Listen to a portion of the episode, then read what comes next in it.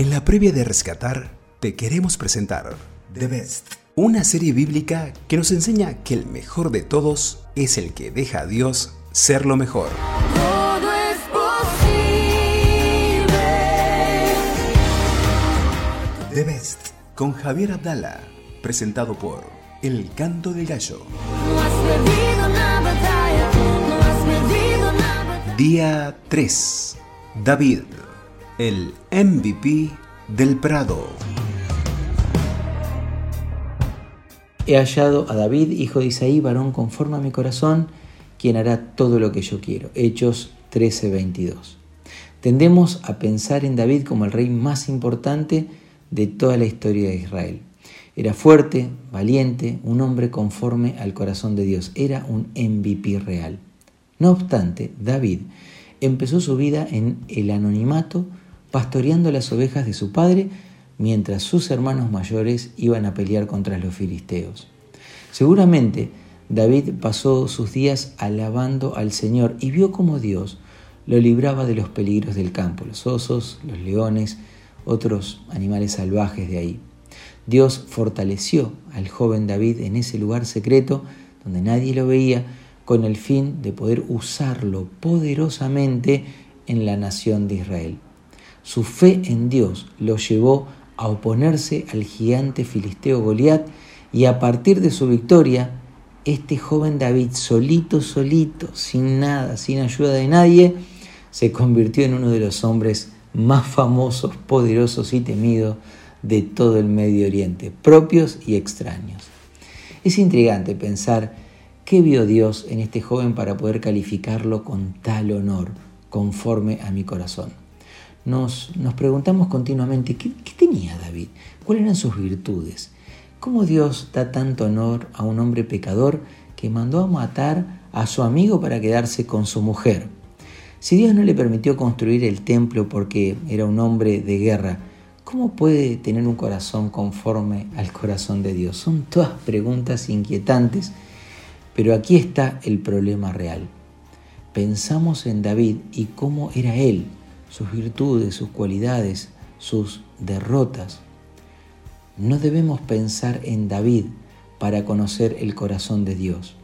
Debemos pensar en quién es Dios, cómo es nuestro Dios, para que cualquiera de nosotros pueda ser ese David si decide descubrirlo y al descubrirlo vivirlo continuamente.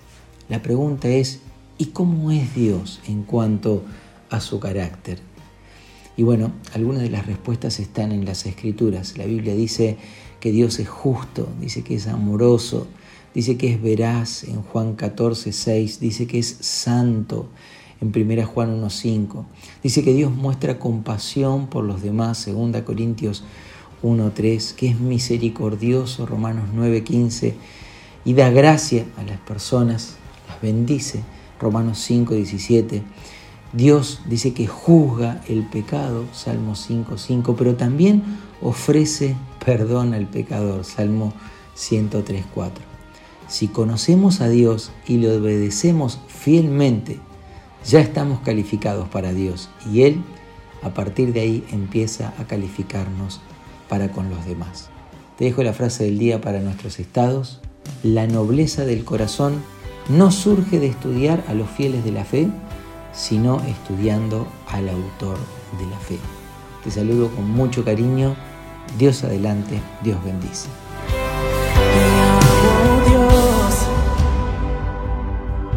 Tu amor nunca me falla, mi existir en tus manos